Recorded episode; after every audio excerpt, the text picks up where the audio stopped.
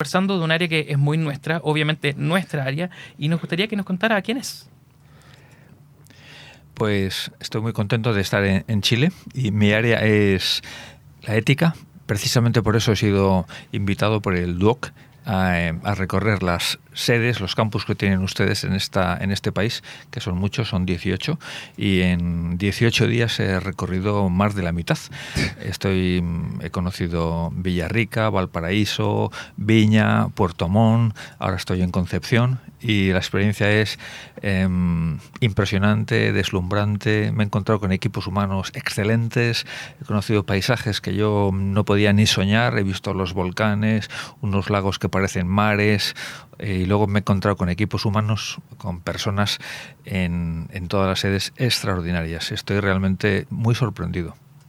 José Ramón, bueno, dijiste poco porque eres profesor de filosofía, eres autor de muchos libros, eh, uno de los que ocupamos más que es Ética Razonada, aquí varios profes lo... Actualizada. Actualizada, lo, hemos leído, lo hemos preparado en nuestras clases. El libro cabecera. Exactamente, y además te dedicas a justamente esto. Hace un rato, cuando estábamos en la charla, tú dijiste que eras un charlatán. Yo soy un charlatán profesional. De hecho, gano dinero por, por contar cosas. Cuento cosas sobre todo por escrito, en forma de libros, y cuento cosas también de forma oral, porque los libros te llaman. Em, hacen que te llamen para pronunciar conferencias, charlas como esta auténtica, esta gira chilena.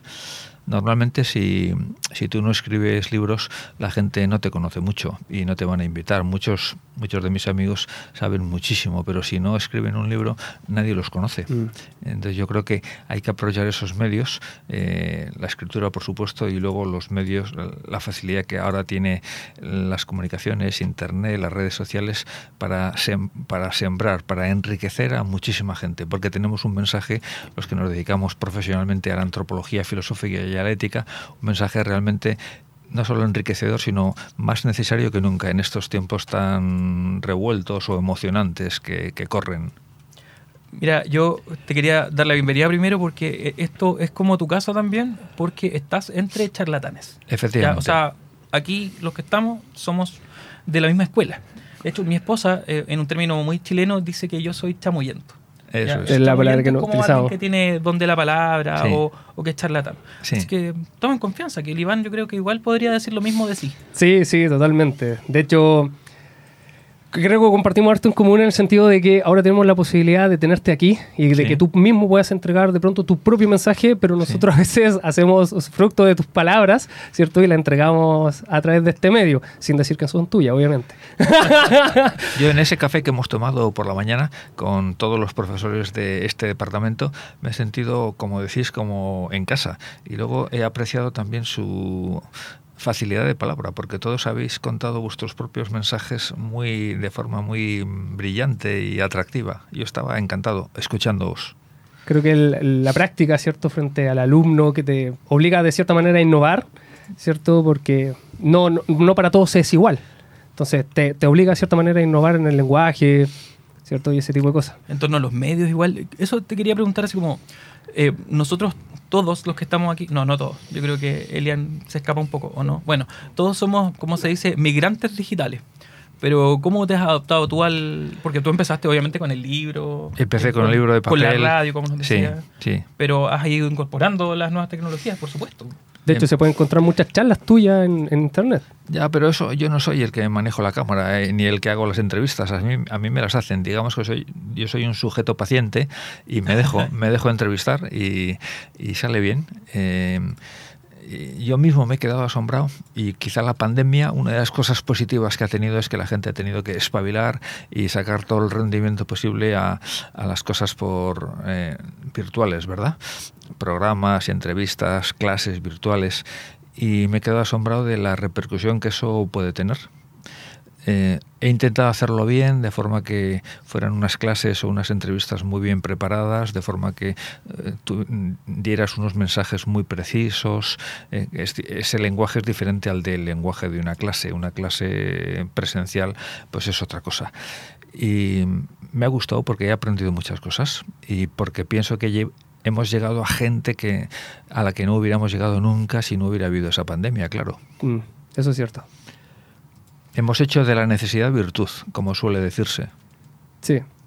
De hecho, hay muchas personas que, por ejemplo, han visto tu entrevista de BVA y cuando uno ve como los, los comentarios, hay gente que ni siquiera tenía idea, ¿cierto?, sobre tu persona, pero que por estar viendo a otro autor le llegó tu mensaje y les pareció coherente, ¿cierto? Y después, bueno, empezaron a averiguar un, un poco más y se veía, o sea, se ve ahí los comentarios.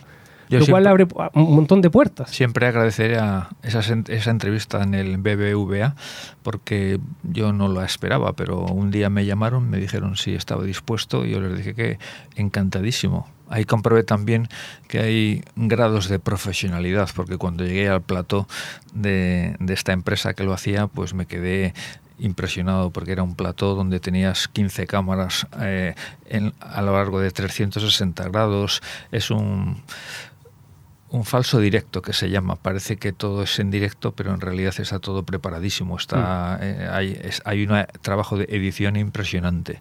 De hecho, para una hora de entrevista, que es la que ustedes pueden ver, estuvimos grabando tres horas. Oh. Y, no, y a veces no se nota que hay No, no cortes, se nota. no se nota No se apenas. nota. por- por Bueno, y de esa hora también hay un extracto más pequeño que es el que se muestra antes Sí, también. sí, sí. Entonces, Sí. Hacen extracto. eh, exacto. Y que de hecho muchos extractos de esos son súper eh, replicados en distintas redes. Oye, ¿tú, tú habías preparado algunas preguntas más al hueso, ¿cierto? No Sí, es que la, la parte, la parte difícil es tratar de plantear preguntas que no sean tan difíciles, porque obviamente tener, tenerte aquí, ¿cierto? Da, podría darse para una clase muy larga. Exacto. Si pudiera hacer una pregunta, que fue lo que traté de plantearme, solamente una, ¿ya? Hay una cosa que me, me- me- me comenzó a dar vuelta cuando, bueno, leí tu, tu libro El mundo de las ideologías, ¿cierto? Porque nos diste una charla hace dos años atrás, ya online, sobre este tema, y mencionaste tu libro, yo después lo compré digital, ya, así que por eso no tenía para que lo firmara. Eh, y me pareció, hay, hay un elemento que tú dices que, eh, por ejemplo, con, con lo que pasa con el positivismo, ¿cierto? Que nosotros estamos inmersos en él y es como, creo que lo mencionas algo así como el tema del, del pez y el agua, ya, es decir, cómo te das cuenta de eso, ¿cierto? Y con el tema de la educación. Entonces, tú mencionas en varias de tus charlas, incluso la, la mencionaste hoy día también, ¿cierto? Eh, el, el rol que cumple la familia en educar la conciencia. Pero, ¿cómo se, ¿cómo se puede lograr eso cuando es la misma familia la que está inmersa en, en estas ideas o en este marco ideológico o incluso vital, ¿cierto? ¿Cómo puede la, la familia educar la conciencia cuando no se da cuenta que está en ese mundo, ¿cierto? Hay que, primero, tienes que descubrir a esas personas eh, la manipulación a la que están siendo sometidas por medio de la cultura dominante. Eso no es nada sencillo porque la cultura dominante, precisamente porque es dominante, está encima las 24 horas del día. Efectivamente. Entonces, la, de alguna manera, eh, por ejemplo, ustedes que muchos de ustedes dan clases en colegios. El colegio tiene una oportunidad excelente de mm, convocar a los padres de los alumnos y darles pequeñas charlas sobre las cuestiones más fundamentales o que ustedes opinen que son esenciales para la educación de los hijos. Y una de esas clases tiene que, sobre, tiene que ser sobre el mundo de las ideologías, que es el que nos envuelve y el que conforma la mentalidad contemporánea lo que sale después de, las, de la Revolución Francesa. Pues tú citabas el positivismo, pero podríamos decir la masonería, el evolucionismo radical, mm. el psicoanálisis de Freud, el irracionalismo de, de, Nietzsche, el comunismo, el marxismo, el marxismo cultural, la escuela de Frankfurt, es, todas estas cosas, por supuesto, el, la ecología radical, el feminismo radical, eh, todas estas cosas se pueden explicar de forma mmm, comprensible, no, para filósofos, sino para el común de los lectores, incluso de forma amena, ¿no? porque no dejan de ser historias dramáticas. Eh, que han sucedido hace muy poco, que están sucediendo o que tienen su origen hace, hace nada, ¿no? Pues con la Revolución Francesa. Estás contando historia contemporánea muy, muy interesante de ideologías que han dado lugar pues al colonialismo, al imperialismo europeo sobre África, a las guerras mundiales, o sea que no son tonterías precisamente, al Gulag eh, en, Rusia, eh, a regímenes totalitarios en, en medio mundo. Entonces no estamos hablando de teorías ni de ni de cultura para las élites, sino estamos hablando de formas de pensar que han configurado esencialmente el mundo moderno nuestro. Nosotros algo que conversamos con los alumnos es el hecho de le hacemos entender que de cierta manera ellos tienen un privilegio de poder estudiar, ¿cierto? Que quizás sus padres no tuvieron, estudiaron en una universidad, en un instituto profesional. Entonces, eso significa educación en un sentido formal de la palabra, ¿cierto? Y que después ellos repliquen lo mismo que replicaban sus padres, sería como hacer, como desperdiciar un poco esa, esa educación que tuvieron. O sea, tendrían que decir algo más a lo que sus padres les dijeron. O sea, si siguen repitiendo, mentir es malo, sí, pero ya tú ya tienes que llegar, como, no sé, por decirlo de alguna manera, a un punto en donde tú además, que tu padre no lo sabía explicar, ¿cierto? Explicar por qué mentir es malo, ¿cierto?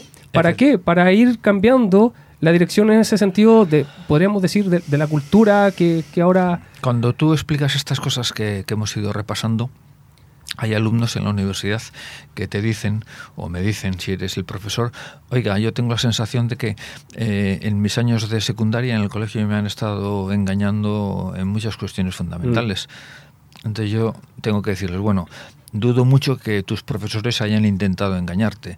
Otra cosa es que alguno de tus profesores tampoco sepa estas cosas que estamos contando porque también son hijos de su época y entonces han podido repetir pues lo políticamente correcto ¿no? no no no porque hayan querido repito manipularte sino porque ellos también pues están ignoran algunas cosas y pero esa conclusión de los alumnos es muy positiva que tengan esa sensación ¿no? de que por fin nos estamos enterando de ciertas cuestiones verdaderas que nos hacen entender por qué esto es tan complejo y a nosotros igual nos pasa acá en Duoc, o sea que los estudiantes muchas veces llegan con inquietudes y se les plantean las cosas de otra manera y finalmente no es que nosotros les descubramos, eco. les revelemos algo que está oculto, ¿cierto? Sino que eh, les da herramientas para poder someter a juicio aquello que ven y que oyen todos los días en ese sentido, o sea, yo creo que, que, la reflexión ética o la mirada crítica que podamos dar es aquella que les va a permitir juzgar la cultura, porque estamos rodeados de tantas manifestaciones distintas de, bueno, lo que hablamos siempre, ¿cierto? De las series, de las películas, de los libros que salen actualmente, que muchas veces no hay herramientas de discernimiento para saber lo que, para separar, ya poniéndonos más, más bíblico, ¿cierto? El trigo de la paja. Luego el nivel de ignorancia es muy grande, precisamente porque estamos bombardeados por una catarata de información, de, datos. De, entonces la información no es no es conocimiento exactamente, y mucho menos es sabiduría. Entonces necesitamos interpretar las cosas. Yo cuando llegué a Chile, eh, la primera pregunta que hice en cuanto estuve con un buen amigo y estuvimos charla, eh, paseando y charlando durante una mañana de domingo, no fue cuéntame cómo fue el estallido, sino cuéntame las causas. O sea, yo no quiero saber qué es lo que pasó porque eso ya lo he leído en los periódicos. Cuéntame las causas. O sea, ¿por qué, eso, por qué pasó lo que pasó? Por lo mismo que historia no es más o menos saber qué, qué cosas han pasado, qué personajes, qué batallas, qué, sino explícame las causas, porque eso es entender ya las cosas. Y a mí lo que me interesa es entender, no tener la cabeza llena de datos. eso es lo complejo actualmente. O sea, sale que estamos en la era de la información. Y en cierto sentido es verdad. O sea, nosotros tenemos un montón de información a nuestra disposición. Eh, leemos un montón de cosas a lo largo del día pero no muchas de esas cosas que leemos tienen sustento. Lo conversamos un poquito hace un rato cuando estábamos... Efectivamente. Eh, eh, ¿Cómo fomentar entonces este filtro que nos va a permitir descubrir, como tú mismo decías, la verdad? No te queda más remedio que tener profesores sabios. Eh, que también hay que entrar a discernir ahí entre profesores sabios, porque... Hay que tener profesores sabios y luego tienes que leer yo últimamente, desde hace años, ya no digo, ya no recomiendo a la gente ni a mis alumnos que tenéis que leer mucho, sino tenéis que leer libros muy, muy buenos, porque a lo mejor en cualquier librería buena, los libreros son los primeros en reconocerte que el 95% de las cosas que les llegan son perfectamente prescindibles, es decir, que no aportan nada. Y es verdad.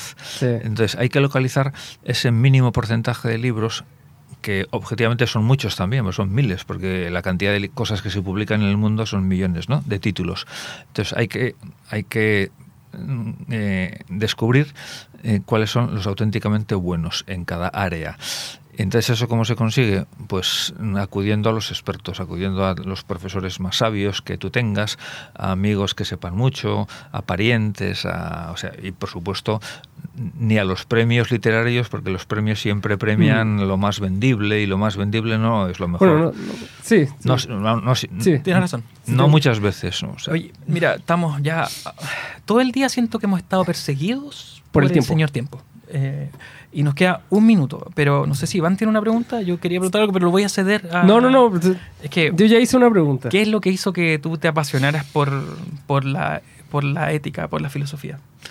Pues mm, fue casi accidental, porque unos amigos que eran médicos y estaban dando organizando unos cursos de bioética en España, casi los primeros, pues me dijeron, a ver José Ramón, nosotros sabemos lo que es la medicina, pero la bio, pero no sabemos lo que es la ética.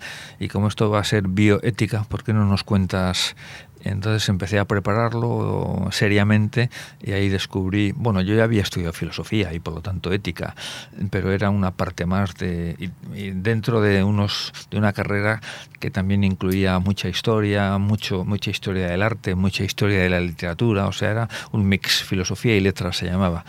Y entonces la vida me llevó como tantas veces, ¿no? La vida te va conduciendo sin que tú elijas y tú dices, pues la ética. Y entonces empecé a especializarme y, hasta hoy. Bien.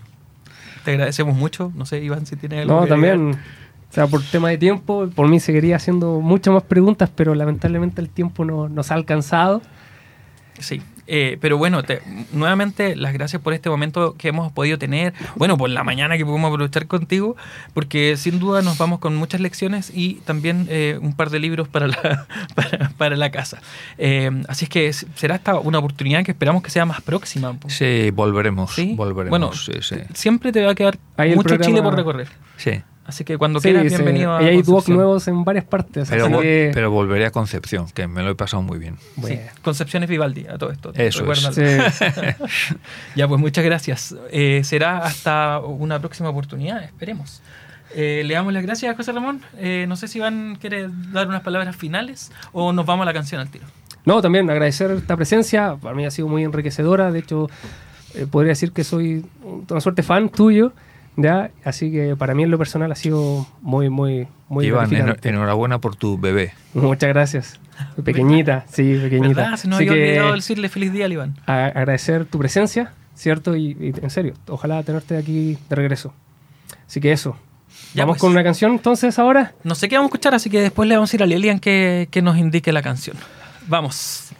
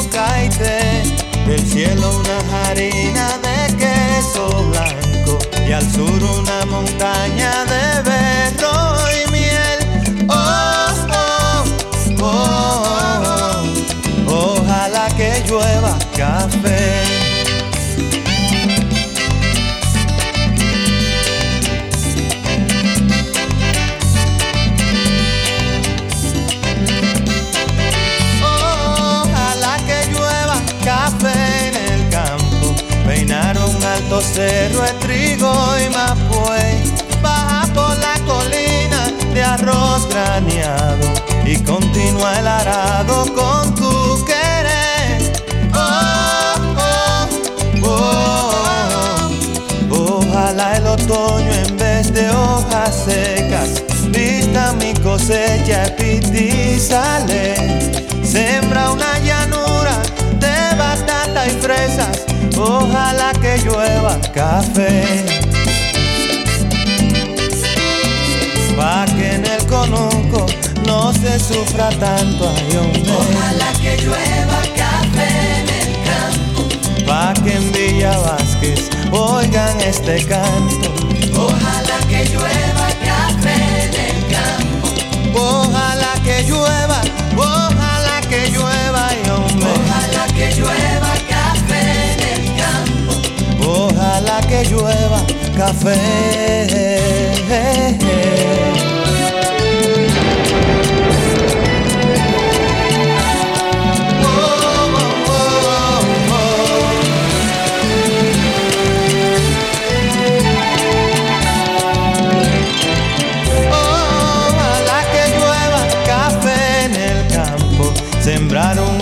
Cerro de trigo y mapuey, baja por la colina de arroz trañado y continúa el arado con tu querer. Oh, oh, oh, oh. Ojalá el otoño en vez de hojas secas vista mi cosecha y pistizale.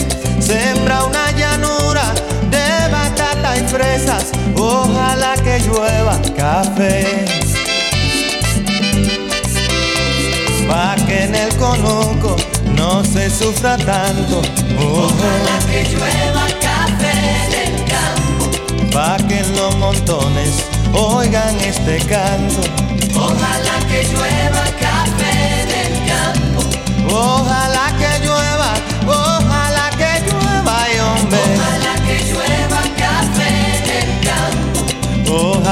que llueva café, mm, pa' que todos los niños canten en el campo. Ojalá que llueva café en el campo. Pa' que en la romana oigan este canto. Ojalá que llueva café en el campo. Ay, ojalá que llueva, ojalá que llueva y hombre. Ojalá que llueva café.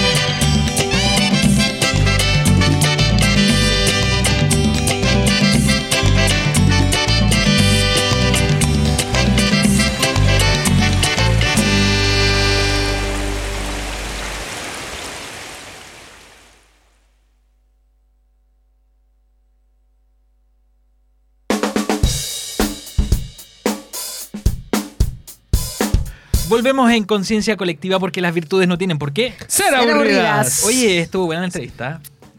¿O no? Dani, tú que no estuviste, pero bueno. Eh, lo que alcanzaste a escuchar.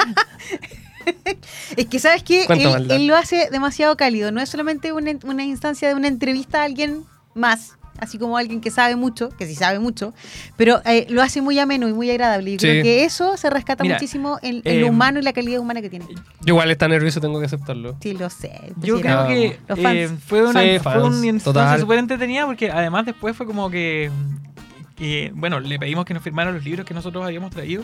Y yo temblaba. Eh, y los autografió. Me dejó su número, así como para poder mandarnos información y cosas que él difunde. Así A mí, que... Yo todavía no tengo su número. ¿De verdad? No, si ya nos mandamos WhatsApp, nos mandamos stickers, memes y Ah. toda la cuestión. De verdad. Le comparto mi humor negro y esas cosas.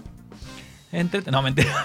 Pero sí, estuvo bastante entrete la conversa con José Ramón. Oye, Dani, ¿tú tenías ahí algo que decir? ¿Una información? Sí, porque así como vuelven también todas las buenas noticias, vuelve. Adivinen quién vuelve. ¿Quién vuelve? Vuelve, vuelve.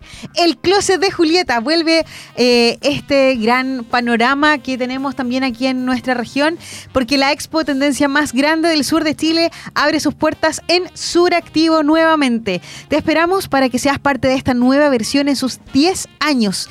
El viernes 30 de junio, desde las 15 horas hasta las 22 horas, único día con entrada liberada. Así que atención, Hay que aprovechar. único día con entrada liberada el viernes 30 de junio de las 15 a las 22 horas. El sábado primero y el domingo 2 de julio de las 11 a las 21 horas. Un panorama familiar imperdible. Reserve ya estos días para sorprenderse además con los desfiles, lanzamientos, charlas y gastronomía para así descubrir lo último en tendencias. Ya lo sabes, el 30 de junio, primero y 2 de julio, el Closet de Julieta sustentable en Suractivo. Compra tus entradas por Ticketmaster o en boleterías de Suractivo. Invita a E-Radio. 10 años con el Closet de Julieta. Lleva tiempo. Tremenda promoción de la Dani. ¿eh? Yo debo bien, decir que- Súper bien. De los 10 años he ido 9. Gracias.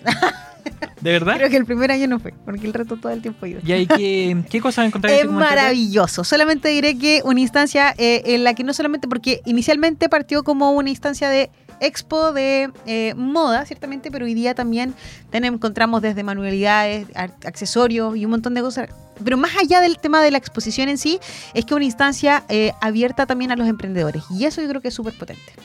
Así que si quieren saber más, los invito a que vayan al Club de Julieta el 30 de junio, el 1 de julio y el 2. Oye, ¿y ¿es, es grande la, la expo? Suractivo es, sí, gigante.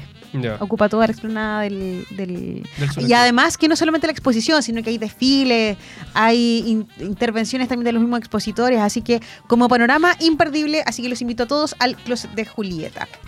Además que es de una ex apoderada de Duoc. ¿Sí? ¿Apoderada de. Duoc? Apoderada. Apoderada. Sí, porque la, su hija, eh, la Camila, Apoderada. fue alumna de Relaciones Públicas.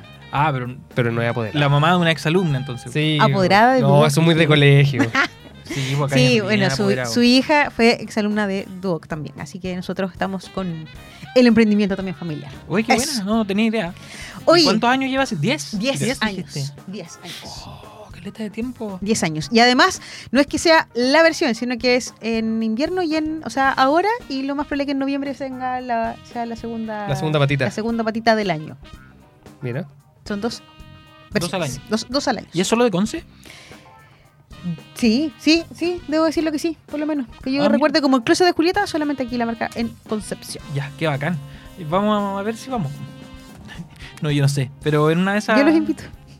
¿Tú nos invitas? Ya, la Dani nos invita y nos compra No. cositas. Amigo. Dante, yo no tengo ningún problema de ir a Nos animar va a llevar ahí Julieta. para que llevemos las bolsas y todo, ese tipo de cosas. Vengan mis minions. Sí. ¿Cuándo pagan? ¿El 25? Ah, sí, 30. Hoy día. Hoy día. Em, ¿A ti? Sí, hoy día la noche, mañana puede ser. Oh, Por ahí. chanana. Oye, ya, pues, hablemos de... Volvamos a los temas que estamos conversando. Yo estoy Sí, los desafíos en la educación. Que ahí José dejó varias, varias cositas. Sí. Em, bueno, yo creo que una de las cosas más importantes que trató de, em, de incentivar es el tema de la, de la formación de la conciencia, pero ligada al espíritu crítico, ¿cierto? Porque Sí. un tema que hablamos, que, que a mí me pareció interesante, yo en un momento de la charla que tuvimos con los profes fue como que me interesaba que la gente leyera, que le- lo que fuera, pero que leyera. Y él eh, dijo que lean cosas eh, que sean interesantes, que, que lean cosas buenas, porque hay muchas cosas que mm, simplemente no son buenas de leer. Eh, y claro, tiene razón, pero también tenemos que considerar que de algún modo nosotros estamos encargados como profes, ¿cierto? Y, como padres también, de la formación de la conciencia de nuestros eh, hijos y de los estudiantes, etcétera, para que ellos mismos puedan discernir que lo que leen, lo que ven, lo que escuchan, aquello que eh, está puesto como parámetro de conducta general, eh, lo puedan criticar. ¿cachai? Y puedan confrontarse a esa realidad y poder de algún modo disentir si es que eso es necesario. Entonces, no sé si es que eso Y eso, lo podamos lograr desde una clase de ética, pero sí podemos hacer que el estudiante se cuestione. Y aunque sea uno que se cuestione, es bacán para mí. Sí, ya, O sea, ya es hay ganancia, obviamente. Ya hay ganancia, sí. Especialmente en el mundo, digamos, donde, no sé, los mismos padres muchas veces son los que llevan la batuta en muchos comportamientos que tienen los alumnos o los niños en términos generales. Ahora, por ejemplo, viendo la, la Bio cámara captó todo. Directora se creía contrapoderada que le dio brutal golpiza en el colegio. O sea, es la mamá que está agrediendo a un profesor, digamos. ¿A la directora? A la Sí, a directora. la directora en este caso. ¿Y está el Entonces, sí. Entonces, ahí tú te preguntas, ahora, ¿qué, pasará? ¿O tú esperas que el, el hijo no, no, no repita ese tipo de conducta? Sin embargo, digamos, esperamos que no lo haga. Volvemos a lo que decíamos, la base de la familia, de lo Que- que, que- entregamos nosotros como valores dentro de la familia. Em, Porque después uno llega a hacer un trabajo, digamos, eh, contrario a lo que es- la familia le ha entregado eh, en, en un semestre. Entonces, de pronto hay alumnos que le hace mucho eco, ¿cierto? Que son críticos, que de pronto incluso se acercan y te dicen, oh, profesor, sé que me gustó mucho este tema, ¿qué podría leer? Eh, ¡Pam! ese es el momento. Es el momento. Sí. Ahí está, ¡pam! Oye, de hecho, hablábamos que eh, José Ramón Illón tiene cerca de 40 títulos aproximadamente dentro de sus libros, si no me equivoco, más. Sí, Fue entrete porque él en algún momento dijo, yo, mi trabajo es sentarme y por lo menos escribir una página de un libro al día. Con eso ya tengo un libro en el año. Entonces, Máquina. él, ¿Cuánto Máquina. tiempo lleva escribiendo? está dedicado a escribir y dice que, bueno, esa es su pega, y, eh, escribir y difundir. Eh, eh, y, y a través de charlas que hablan de lo mismo que hablan sus libros. Em, Él se denominaba un charlatán por lo mismo. sí, me encanta esa generaba- definición. Sí, Yo me siento muy apegado a ella, además. Pero te falta. ¿Ah? Te falta. No, por supuesto que sí, pues, pero no tengo 68 años. Vamos a llegar a eso. Le falta Para terminar de estudiar va. Filosofía. Sí. Pero es que tú sabes que uno se pule en donde la palabra de otras maneras también. Hay Por vías ejemplo- misteriosas. Oigan, perdón, ¿saben qué? Los voy a tener que interrumpir porque estamos llegando a las 5.30 de la tarde y sé que ustedes van a seguir un poquito más, pero Sí. yo me tengo que despedir porque Tú tienes una labor que mi cumplir. jefa me puso clases justo después del programa. No te preocupes que eso no va a suceder el próximo semestre. No, no va a así suceder que porque te voy a tener se- íntegro aquí. Muchas 100%. A los gracias, dos, jefa, no, te los lo dejo agradezco ahí. A los dos. Ya, chiquillos, ha sido un gusto compartir con ustedes, un gusto compartir con todas las personas que nos están escuchando o que nos vamos a- que nos van a escuchar en los podcasts que tenemos en Spotify y en iTunes. Eh, y eso, pues, nos veremos la, la próxima. La próxima semana vamos a tener el programa, ¿cierto?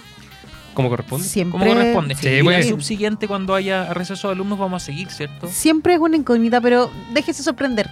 Ah, Fuera ok, de me voy a radio y por conciencia colectiva. Ya, muy bien. Que les vaya súper bien. Nos vemos. Continúen ustedes. Cuídate. Hagan Dani. como si yo no estuviera. Ok, no te preocupes. Tú vas a desaparecer en este momento por arte de magia y me quedo solo con, con Dani. Pero no te, no te vayas, porque eh, alcánzame eso que. No, eh, ah, sí.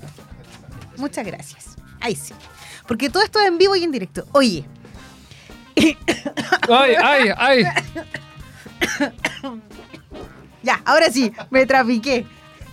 Ya. Oye, lo de Ayón estuvo de película, ¿cierto? Sí, Pero además, ¿quieres ver una buena película?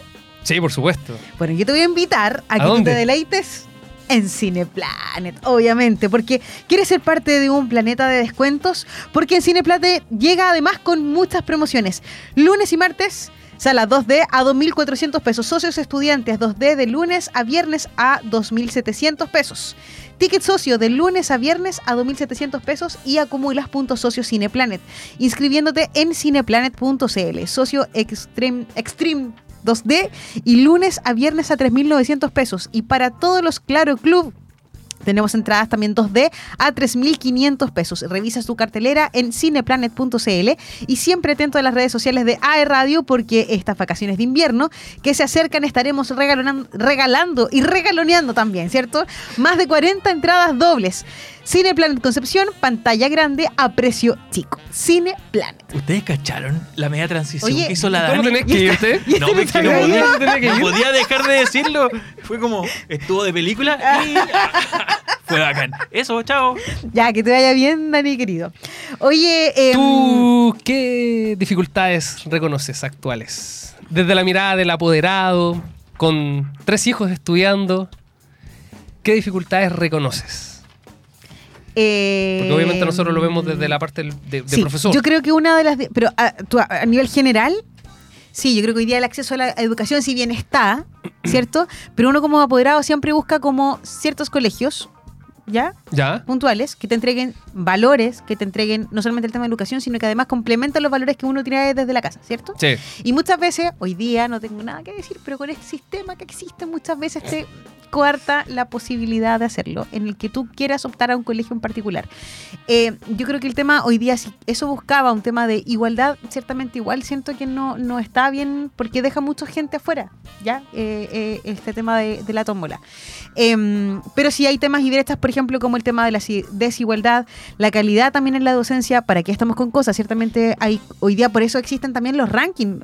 Ranking, por ejemplo, no sé, para la postulación de la...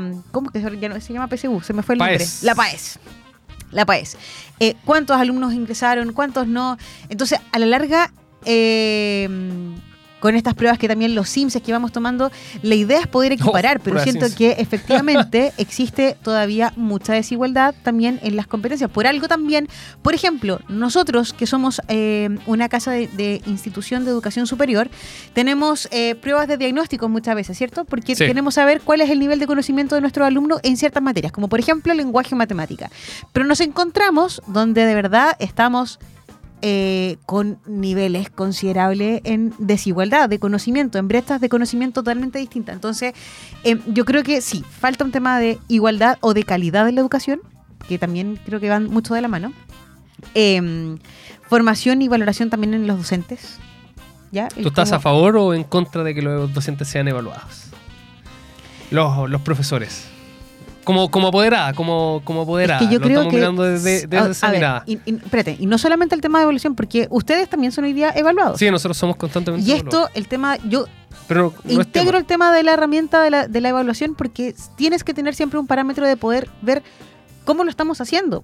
¿Sí, Sí, o no? O sea, sí, sí, el, totalmente. el que yo me pare frente a una sala de clase, que no lo hago porque siento que no tengo las competencias para poder hacerlo, pero efectivamente... eh, Además, la docencia como que ex- exige estar ciertamente actualizado. Si bien hay cosas que podríamos decir no se actualizan, pero, pero hay otras cosas que sí, modelos educacionales, ¿cierto? Totalmente. Herramienta para entregar esos, Oye, entre esos paréntesis, contenidos. esto es una anécdota, ¿no?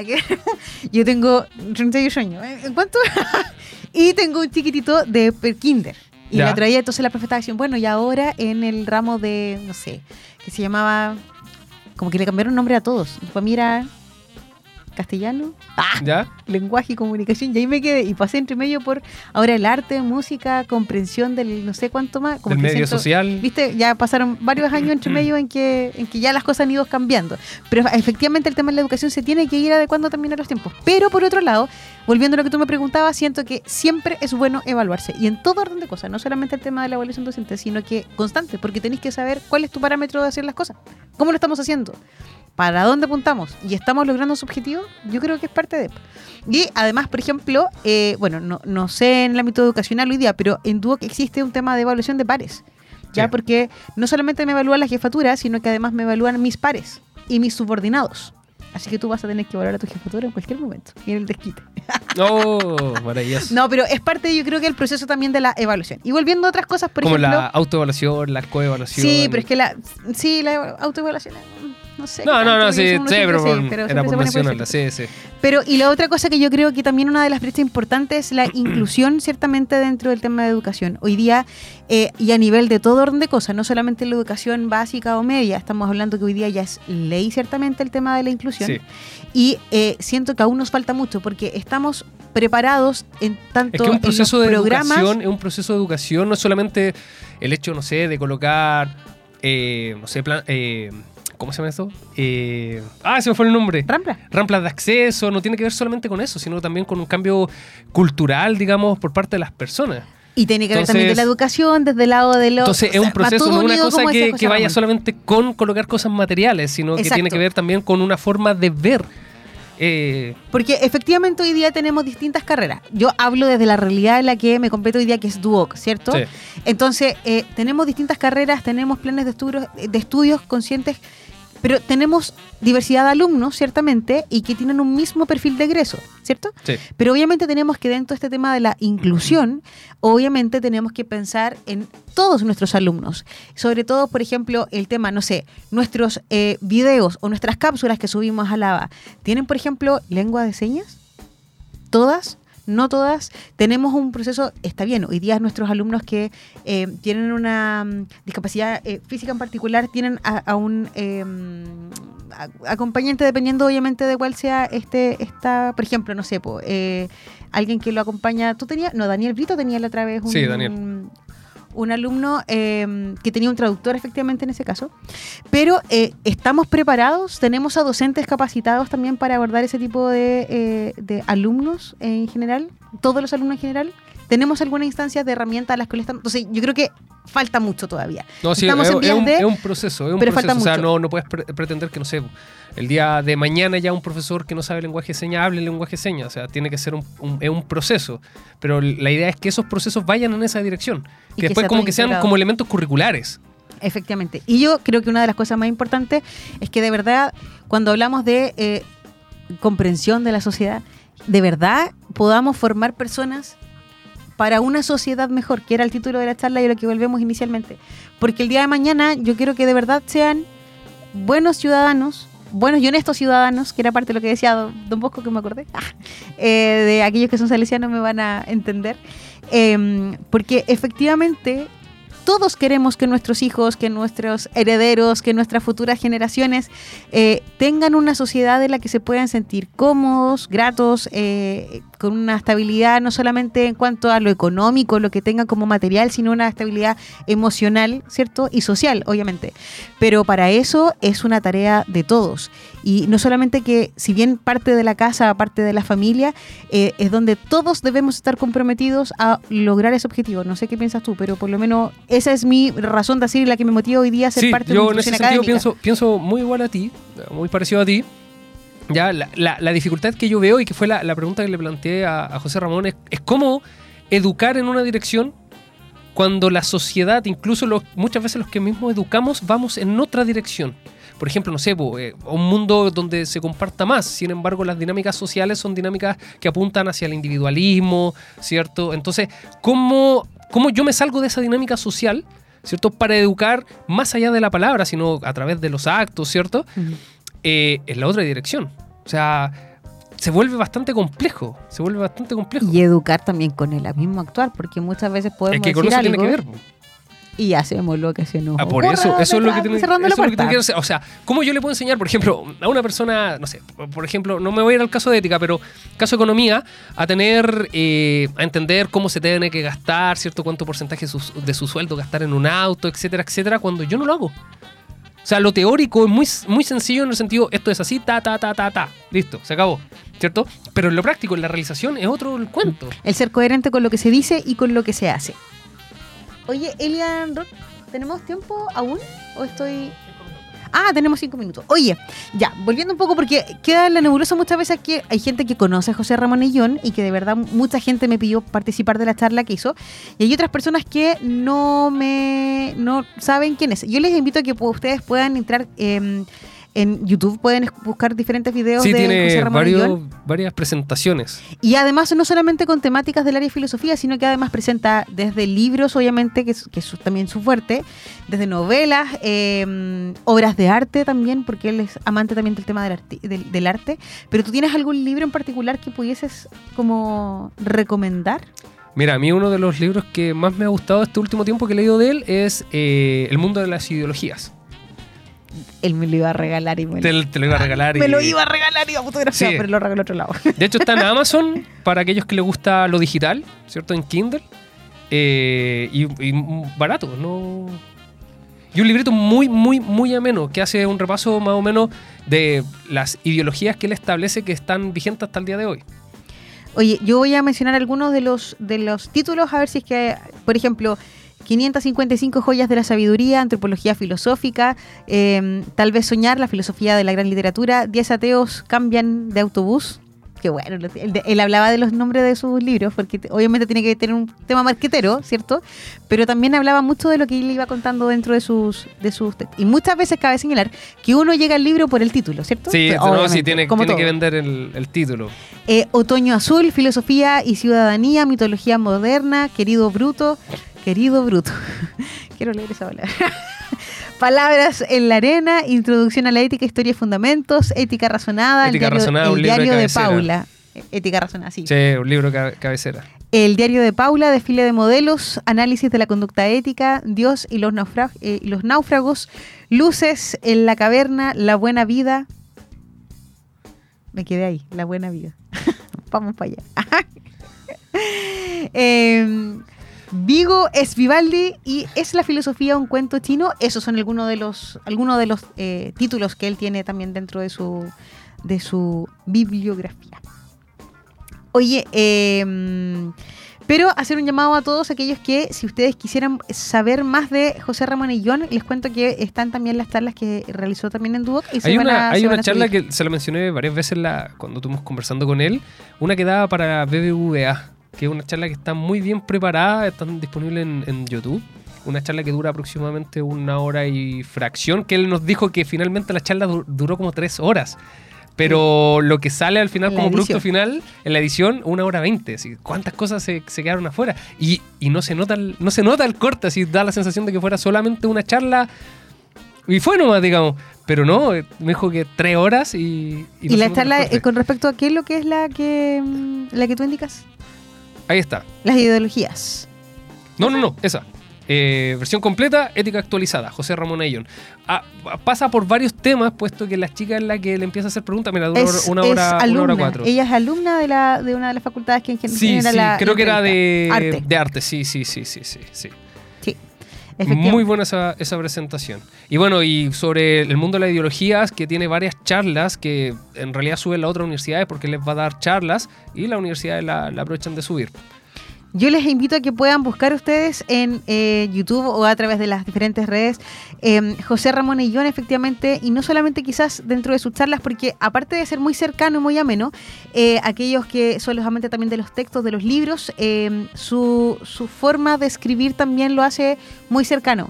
Yo no soy filósofa, pero estoy partiendo eh, uno de sus libros y de hasta ahora debo decir que me ha llamado mucho la atención. No me preguntes el título porque soy lo peor del... No, no, no, es peor. que sabemos, sabemos lo que te cuesta leer y el hecho de que te Sí. puedas estar leyendo. Sí, me cuesta leer porque además soy dispersa. Sí. Pero, pero logro concentrarme sin ningún inconveniente. Así, Así, que, que, eso, eso muestra lo, lo ameno que resulta José Ramón Sí. para, para leerlo. oye, créanme ustedes que eh, tener a José Ramón. Así que están eh, invitadísimos a, a leer cualquiera de sus textos en realidad. Sí. Cualquier texto es bueno para introducirse. De hecho, lo Yo importante. recomiendo, yo recomiendo el, ¿Por cuál el mundo, yo recomiendo el mundo de la ideología porque es un texto cortito, ya te lo puedes leer en dos tardes, ponte me tú dijo tranquilamente. que era para mi hijo de 18 años. Y mira, imagínate. Sí, me o dijo. sea, él- él- así, él se interesa mucho por saber quién lo va a recibir en el lugar en el que, a él, donde él va. Eh, y él preguntó si yo estaba casada, si tenía hijos, mi historia un poquitito, y me dijo, ¿tú tienes un hijo de 18 años? Sí. Dile que lea el mundo de las Mm. ideologías. Va a lograr entender lo que vivo hoy día y mucho más, así dentro Sí. de un contexto. Así que es tarea para la casa. Oye, ha sido un placer estamos. Estamos, hoy nosotros que nos apasionamos hablando. Eh, ha sido un placer acompañarlos nuevamente. Agradecemos la sintonía de todos aquellos que siguen aerradio.cl, a través de aquellos que nos escuchan en Conciencia Colectiva y todas nuestras plataformas digitales de aerradio y además también los que escuchan la parrilla completa de eh, programas que tenemos nosotros al aire. Ha sido un placer compartir con ustedes y esperamos encontrarnos en una próxima oportunidad. Mi nombre es Daniela Fuentes Iván Cifuentes. Alien Rock. y esto ha sido Conciencia Colectiva por AE Radio. Nos vemos. Adiós. Chao.